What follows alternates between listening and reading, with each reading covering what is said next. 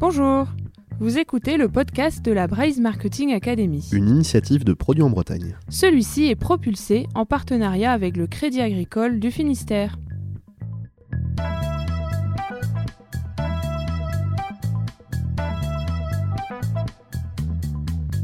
Bonjour et bienvenue, nous sommes Alan Blanchet et Coralie Gourlet et nous sommes ravis de vous recevoir sur le podcast de la Braise Marketing Academy, le réseau des marketeurs et des communicants en Bretagne. À chaque épisode, nous vous proposons d'explorer un thème innovant du marketing et d'en découvrir les clés avec un expert dans le domaine. Alors, prêt à découvrir de nouvelles contrées à nos côtés?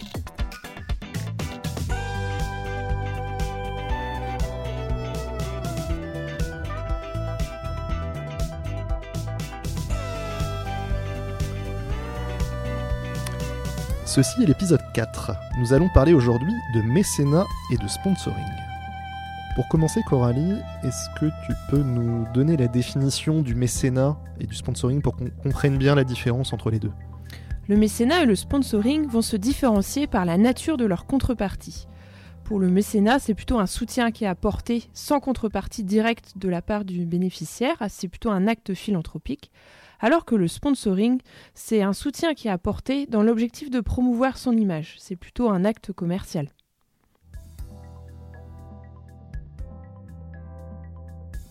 Pour découvrir ce qui se cache derrière ces termes de mécénat et de sponsoring, identifier les différences et les complémentarités, nous accueillons aujourd'hui Émilie Blanquer, qui est consultante et formatrice en collecte de fonds privés et en gestion de projet, fondatrice de Culture et Mécénat, qui précédemment était en charge des partenariats et du mécénat au Festival interceltique de Lorient. Bonjour Émilie Blanquer. Bonjour Alan. Pour rentrer dans le vif du sujet, il est important de partir des objectifs de communication. Clairement, euh, que ce soit un objectif de, gain de notoriété, de travailler sa marque employeur, pour définir quel type de partenariat euh, on va engager, que ce soit du mécénat et ou du sponsoring. Est-ce que vous pouvez nous en dire plus sur le sujet? Alors le, partenariat, on peut lui donner plusieurs définitions, euh, plusieurs, euh, euh, surtout plusieurs finalités en fonction des objectifs à atteindre. Mais le partenariat, d'une façon très générale, est un outil au service d'une stratégie marketing et il va répondre à un objectif, à un résultat attendu en fonction des besoins de cette stratégie. Alors on peut en effet avoir un besoin de développer la marque employeur, générer du trafic avec une activation produit, une activation marque. on peut aussi euh, partir sur une ambition de favoriser par exemple la cohésion salariale d'une entreprise, où on peut aussi penser intérêt général et personnalité de l'entreprise et se poser des questions comment incarner, exprimer valeur sur un territoire. Et euh, pour cela, il existe plusieurs solutions de partenariat dans une vision assez globale. Et on oppose souvent euh, le sponsoring au mécénat, qui sont en effet les deux leviers les plus connus, qui peuvent être similaires dans leur première définition, mais qui finalement, dans le résultat attendu, vont plutôt être différents différent et surtout par rapport à l'objectif et euh, qui va souvent être porté par la nature de la contrepartie et on peut commencer par le partenariat d'une façon générale. On cherche à faire de la visibilité, par exemple. On cherche à activer un nouveau produit et à générer du trafic autour de ce produit. On va plutôt penser sponsoring. Et un sponsoring est un soutien qui peut être en nature, en compétences ou bien sûr en numéraire euh, que l'on va apporter à une structure, à une organisation ou à une personne dans le but d'en tirer un bénéfice direct. Euh, le dispositif sponsoring répond clairement à une stratégie marketing pour impulser l'image, la marque et le trafic d'un produit ou d'une entreprise. Et là, on va penser euh, peut-être manifestation, on va penser euh, personne. On a beaucoup d'athlètes aussi qui peuvent être des porteurs de visibilité. Et euh, si je prends l'exemple d'une manifestation, quel que soit son rayonnement, quelle que soit son ampleur, elle va devenir, dans le cadre d'une stratégie marketing, un média. Et en tant que média, elle va proposer plusieurs supports, plusieurs canaux pour pouvoir accélérer la visibilité et la notoriété d'un produit. Alors j'ai en effet travaillé quelques années au Festival interceltique de Lorient et c'est un bon exemple. C'est une vie dans une vie. Euh, on y vient bien sûr pour découvrir euh, toute la dynamique culturelle de l'événement, sa musique, ses musiciens, ses esthétiques. Mais on y vient aussi manger et peut-être boire un petit peu. Et euh, on a l'événement a plusieurs offres, dont celle de pourquoi pas louer dans le cadre d'une action de sponsoring un stand qui va permettre de développer ce produit ou cette marque au plus proche du consommateur. Euh, faire du sponsoring dans un événement, c'est toujours l'idéal, par exemple, quand on est dans un lancement de produit, euh, pour comprendre l'intérêt euh, de la population, des personnes, des futurs consommateurs à ce produit, le rendre vivant, puisqu'on est vraiment dans une approche de proximité au plus près de ce consommateur pour le comprendre et bah, pour essaimer bien évidemment ce produit. Ah, on parle sponsoring, c'est vrai que le, réflexe c'est de penser forcément en numéraire. Il y a aussi du sponsoring parfois en nature. Oui, tout à fait.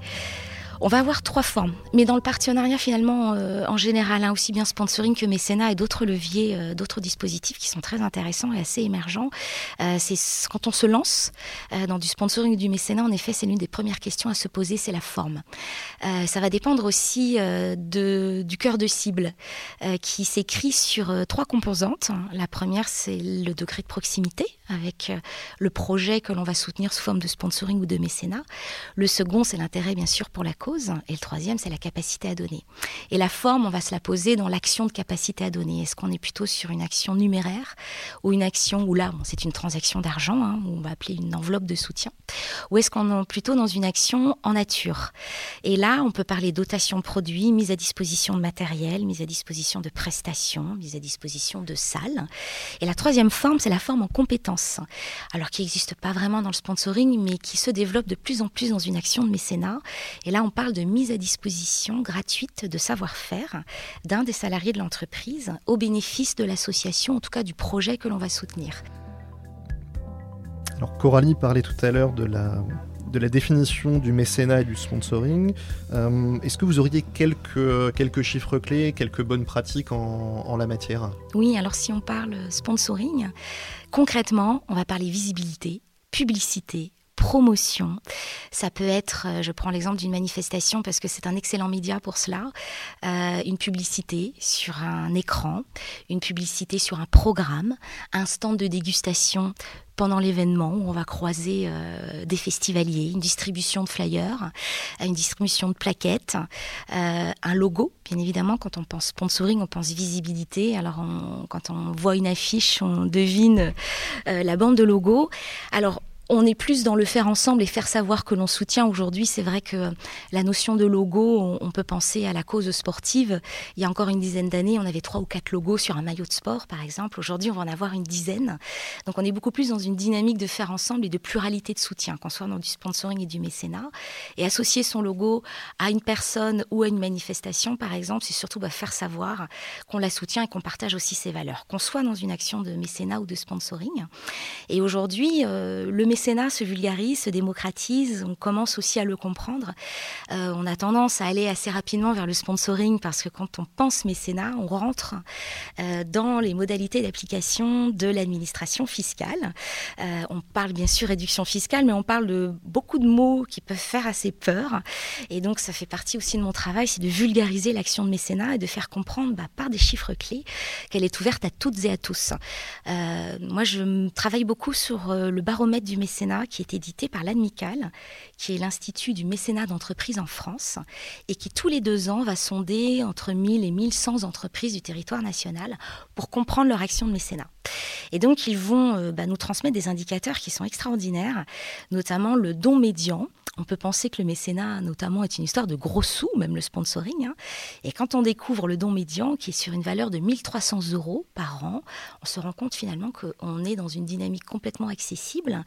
Et quand on creuse, on va aussi comprendre que 96% de nos mécènes en France et en Bretagne euh, sont des TPE et des PME, toutes petites entreprises et petites et moyennes entreprises. Mécénat est à la portée de toutes les entreprises. Le mécénat est complètement accessible, tout comme le sponsoring. Hein. On, est, on va aussi regarder le territoire. Et là aussi, on a un, chiffre qui est très parlant. 80% des mécènes ou même des sponsors vont choisir des actions ou des manifestations ou des personnes à soutenir euh, qui dépendent au niveau local et au niveau régional.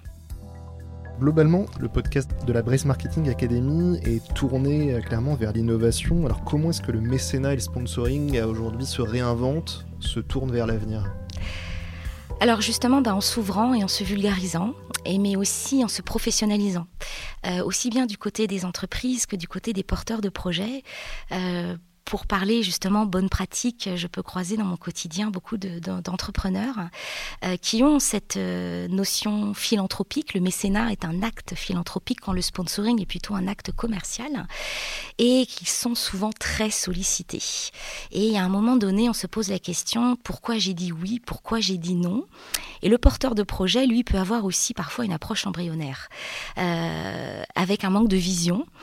Euh, et peut-être une mauvaise appréhension aussi des codes de l'entreprise. Et donc, euh, c'est aussi le quotidien de beaucoup de fundraisers, euh, dont, je fais partie de cette famille-là, où ensemble, on va se poser la question quelles sont les attentes de l'entreprise? Et l'entreprise, elle, va se poser la question bah déjà de sa stratégie marketing. Elle va orienter, si elle souhaite développer son partenariat, elle va orienter son action vers du sponsoring ou vers du mécénat selon la contrepartie qu'elle attend. Et c'est cette contrepartie finalement qui va répondre à l'objectif. Euh, je parlais de sponsoring en parlant dans les mots-clés visibilité, euh, publicité, le mécénat qui est un acte philanthropique. Là, on est plutôt dans une action que l'on va dire exogène, c'est-à-dire que l'on va se poser la question de comment je peux être utile à mon territoire, parce qu'on est aussi, et c'est là que ça va être innovant, de plus en plus attentif à son impact sur le territoire. Et euh, on est euh, dans une dynamique où beaucoup d'employeurs ont du mal à recruter. Euh, il a besoin de créer de la valeur, et ces équipes, ces salariés, quand ils vont arriver, ou pour les motiver à rester, ils viennent aussi parfois chercher bien plus qu'un salaire. Ils vont vérifier que les valeurs partagées sont les mêmes et ils vont, eux aussi, le salarié, se poser la question pour avoir une vision durable, bah, comment mon entreprise, elle, est utile? Est-ce qu'elle est vraiment attentive à son impact?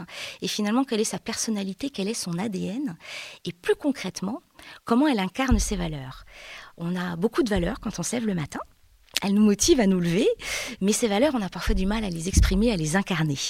Et c'est là euh, que le mécénat ou le sponsoring apporte une solution pour rendre visible justement euh, l'activité de l'entreprise dans une activité euh, plutôt là pour le coup endogène et donc de sponsoring, ou dans une activité de mécénat euh, qui va permettre à cette entreprise de contribuer à l'intérêt général, qui va lui permettre aussi eh bien, de participer à l'attractivité d'un territoire, à sa dynamique. Ça c'est important effectivement, on parlait de recrutement à l'instant, de la logique de marque employeur, effectivement, qu'une entreprise en soutenant euh, la, dynamique euh, culturelle, sociale d'un territoire, permet justement à ce territoire d'être plus actif, d'être plus attractif, et justement d'attirer des nouveaux talents et de les fidéliser aussi sur un territoire donné. Ah mais complètement, et puis on a des spécificités de territoire euh, dans notre région Bretagne. Hein. on, peut avoir des territoires qui sont assez éloignés des axes routiers. Il y a beaucoup d'entrepreneurs qui se posent ces questions-là, comment conserver, de par le constat de, de mon installation, de mon ancrage sur le territoire euh, pour que mes salariés restent et puis grandissent, se développent euh, aussi à titre personnel dans l'entreprise, mais aussi sur le territoire. Euh, et bien, comment je peux dynamiser mon entreprise dans, sa dans son attractivité, comment je peux participer pardon, à l'attractivité de ce territoire, comment je peux aussi expérimenter dans de nouveaux domaines? On parle de plus en plus d'innovation sociale, c'est un des critères qui a été levé par l'ADMICAL, qui est innovant, il est arrivé il y a deux ans dans les chiffres. on a des besoins émergents sur un territoire et c'est vrai que l'entreprise eh bien, va les identifier et une action de mécénat va permettre de répondre ensemble à ces besoins-là. Et il y a aussi un énorme besoin de décloisonnement. Euh, d'une entreprise, on a souvent la tête dans le guidon, euh, on enchaîne les missions, et puis à un moment donné, euh, on est parfois dans un entre-soi, et on a besoin d'aller à la rencontre des autres domaines d'activité, de les partager, de mutualiser peut-être euh, certains axes de développement, euh, de partager certaines inquiétudes. Et c'est vrai que ces spécificités de territoire, on parle aussi d'insularité, hein, euh, eh bien, le sponsoring comme le mécénat peuvent vraiment être des solutions par la nature de la contrepartie reçue, et j'expliquerai tout à l'heure, eh bien, comment on peut s'exprimer sur ce territoire et incarner ces valeurs, les transmettre et surtout aussi très important, capitaliser sur ces actions-là pour pouvoir les communiquer en interne, les concerter avec ses collaborateurs et les rendre les plus immersifs possibles. En termes de pratiques innovantes ou de dispositifs innovants, il y a également le microdon, il me semble, qui, se développe de plus en plus Oui, tout à fait. Alors, à partir du moment où la stratégie marketing elle est posée, on va l'orienter donc vers une action plutôt publicitaire ou plutôt philanthropique. Et justement, dans, ce triptyque de la capacité à donner, on peut être passionné par une cause en interne et le plus important déjà, c'est de la partager. Et j'invite toutes les entreprises à se concerter, à peut-être prendre une heure euh, par mois et à identifier ces causes qui animent euh, toutes ces personnes pour aller ensuite, euh, en effet, cibler bah, un soutien et ensuite définir sa forme pour ensuite définir les contreparties attendues. Et puis bah, parfois, on a un double objectif. Et là, pour cela, on a des leviers extraordinaires comme le produit partage ou le micro-don euh, qui sont totalement innovants. Je vais prendre l'exemple du produit partage. Ça s'est beaucoup fait le mois dernier, euh, sur le mois d'octobre, avec Octobre Rose, où nous, consommateurs, on va aller acheter un produit et il y a une partie euh, du coût de ce produit, enfin du prix de vente de ce produit qui va être reversé à une association. Euh, et alors là, on est sur un double dispositif. Le premier, c'est un accélérateur de notoriété et de visibilité. On va créer un produit aux couleurs de la marque, mais aussi aux couleurs de l'association, en tout cas de la structure réceptive. Et euh, le montant, en tout cas la part qui va être versée, là, on rentre dans une utilité, une responsabilisation aussi du consommateur. On va l'inviter à acheter ce produit euh, et dans une démarche totalement finalement citoyenne qui va l'amener à réfléchir à son mode de consommation et puis bah, en le dirigeant vers un produit partage, ça donne sens à cette consommation-là. On a aussi le micro-don. Et alors là, c'est accessible à toutes et tous. Euh, il y a tout un, un, parcours hein, de, mise en œuvre à, organiser. Et là, le microdon, on le connaît beaucoup, nous, peut-être en tant que consommateurs, notamment sur l'arrondi. On passe en caisse et on nous propose, on achète un produit à 9,50 euros et on nous propose de l'arrondir à 10 euros. Euh, les 50 centimes vont aller euh, vers, euh, en effet, une association ou un porteur de projet. Mais on peut aussi l'organiser, par exemple, sur deux, autres axes pardon, qui sont en train de se vulgariser. Le premier, c'est sur le salaire. On a de plus en plus d'entreprises qui concertent leurs équipes qui définissent ensemble différentes causes. Et si on a 12 centimes chaque mois qui arrive, on peut proposer de donner ces 12 centimes à une association d'intérêt général ou à une structure ou à une personne. Hein. Tout le monde se concerte et se met d'accord. Euh, ça, ça se démocratise de plus en plus et on a un deuxième levier dans le micro-don. Euh, et là, c'est très très intéressant, notamment pour déployer sa démarche euh, de responsabilité sociétale des entreprises. Et on commence à le voir. On, a, on vend un produit, on vend une prestation, donc on délivre une facture. Et cette facture, on peut la proposer de l'arrondir.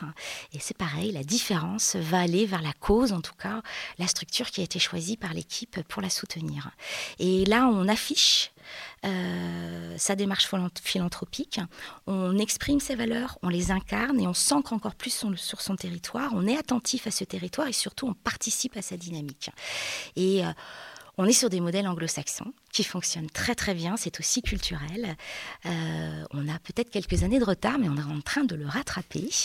Et euh, ce sont des solutions très innovantes qui permettent aussi de se distinguer parfois par rapport à ses pairs ou ses confrères et euh, de responsabiliser son consommateur, de responsabiliser son fournisseur, son prestataire dans une démarche philanthropique, notamment pour le mécénat ou le sponsoring. Ces deux leviers-là, vont se faire soit dans le sponsoring, soit dans le mécénat sans problème. Mais dès qu'on parle mécénat, là par contre, c'est assez cadré. Encore une fois, parce qu'on rentre euh, dans les codes de, l'administration fiscale, tout est possible, mais il faut bien appréhender les limites et les ouvertures d'une telle action. Alors justement, si on fait un petit pas de côté sur, euh, sur la partie fiscale, quel est l'intérêt euh, de, de mettre en place une politique de mécénat au niveau fiscal? Alors la notion de réduction fiscale, alors vous l'entendez, auditeur, finalement c'est vrai qu'on n'en a pas du tout parlé. Euh, alors les chiffres sont aussi très intéressants. Alors il y a 4 ans, il y avait une entreprise sur deux qui est défiscalisée. Aujourd'hui, on est à 8 entreprises sur 10. Et pour donner un exemple, une entreprise qui va soutenir une association qui est d'intérêt général ou d'utilité publique va pouvoir bénéficier sur la valeur de son don de 60% de réduction fiscale dans la limite de 0,5% de son chiffre d'affaires hors taxe sur un exercice comptable. La loi Finance 2020 a travaillé pour développer ce qu'on peut appeler le mécénat de territoire, qui ouvre désormais un forfait de 20 000 euros, notamment pour les toutes petites entreprises. Euh, on peut vite atteindre ce seuil des 0,5%. On a beaucoup de petites entreprises qui, de plus en plus, dans leur business plan, mettent la ligne philanthropie, mais qui étaient finalement assez limitées pour... Euh, bah, faire des dons à plusieurs associations. La moyenne d'ailleurs pour une entreprise mécène, c'est quatre projets soutenus. Mais on parle plus de coup de pouce fiscal. Finalement, euh, ça, va dépendre hein, du montant du don, mais la réduction fiscale, elle n'est pas du tout dans les critères et dans les motivations des entreprises à faire du mécénat. Elle arrive en tout dernier, où on va parler plutôt de coup de pouce fiscal. De réduction fiscale, c'est bien évidemment toujours intéressant. Et moi, j'aime à parler plutôt de fléchage d'impôts. Euh, et on rentre aussi, encore une fois, dans les critères de sélection de la RSE, où euh, une réduction fiscale, bien évidemment, est intéressante comptablement, mais une entreprise, et on le subit un peu, on sait pourquoi on le fait, mais on a tendance à payer un peu plus d'impôts. Et c'est un peu, euh, dans la métaphore, comme jeter un verre à la mer sans vraiment finalement comprendre à quoi va servir cet impôt-là. Et choisir de mettre en place une action de mécénat, c'est comme si aussi on fléchait son impôt. C'est-à-dire qu'on va choisir une association du territoire et cet impôt-là va être bénéfique et rester sur le territoire. Et là, ça prend du sens. On développe on participe pardon, au développement local, on rentre dans une économie circulaire aussi un peu plus inclusive. Et comme on sort, c'est là aussi que c'est très émergent, de deux années de crise qui a été assez éprouvante pour toutes et tous, on est aussi amené, aussi bien consommateurs qu'entrepreneurs, à repenser euh, nos fonctionnements et on a vite compris que euh, la première des forces dans cette crise était la solidarité. Et c'est souvent une solidarité qui part d'abord d'une initiative de territoire. Et le mécénat, le sponsoring, c'est donner du sens à une action et puis bah, permettre à encourager en tout cas les initiatives des territoires. Si vous aviez un conseil à donner à quelqu'un justement qui souhaite se lancer dans une politique de partenariat, quel serait-il? Alors, bah, la première des choses, on se concerte. On dédie un temps aussi alloué pour cela. Et je pense beaucoup euh, à ces entrepreneurs qui sont extrêmement sollicités et dans les retours que j'ai pu recevoir, en effet, qui disent oui, qui disent non et qui ne savent plus pourquoi. Donc déjà, on se concerte, on s'est réunis entre responsables de pôle, pourquoi pas, et euh, on va identifier des causes communes. Une fois qu'on a identifié ces causes, on va identifier la structure à soutenir dans un partenariat global. Et on va penser causes culturelles, causes sociales, sociétales, environnementales, euh, sachant qu'on parle surtout de causes plurielles. Hein. C'est rare qu'on ne qu'une seule cause, mais en général, on est sur un territoire, donc on s'associe. Et euh, ensuite, et là, ça va être très intéressant, et je le conseille fortement aux entreprises, c'est se rapprocher en fonction de leur taille, mais en tout cas du comité d'entreprise qui lui a des besoins, euh, justement bah, pour fédérer les équipes autour de l'entreprise, pour leur permettre euh, une évolution ou une formation dans l'entreprise. Et une fois qu'on connaît ces besoins-là, on va aller regarder ces structures et on va aller comprendre leurs contreparties et se poser la question est-ce que ces contreparties-là que je vais pouvoir recevoir en échange d'une action de sponsoring ou de mécénat ne rentreraient pas directement dans un besoin de comité d'entreprise, dans un besoin de marque employeur, dans un besoin de trafic, mais aussi et bien sûr dans un besoin qui est là très global avec des critères très précis de responsabilité sociale ou sociétale des entreprises passionnant. Euh, est-ce que vous auriez autre chose à rajouter? Eh bien, alors, euh, quand on est une entreprise, on parle de valeurs, on parle de plan d'action, on parle de mission, de personnalité et on parle aussi de vision. Et on a un chiffre qui est intéressant. Le mécénat a souvent été tabou. Parfois aussi en entreprise comme chez les porteurs de projets. Aujourd'hui, 7% des entreprises en Bretagne sont mécènes. On a à peu près 6500 entreprises. Et c'est vrai que moi, j'ai aussi une vision. Et moi, ma vision, euh, c'est que dans 10 ans, toutes et tous, entrepreneurs, on est une ligne mécénat, sponsoring, mais en tout cas qui va répondre aux besoins d'intérêt général de notre territoire pour être acteur utile à ce territoire-là, pour donner du sens à ces équipes, savoir pourquoi on y va et encore une fois exprimer et incarner ces valeurs sur ce territoire. Et le mécénat comme le sponsoring, euh, être mécène, c'est contribuer, c'est porter, c'est participer à une dynamique qui est porteuse de sens et d'avenir. C'est aussi participer peut-être aux mutations de l'économie d'aujourd'hui. Et là, c'est très important, c'est aussi concerter, mais créer de la solidarité et de la valeur sur notre territoire.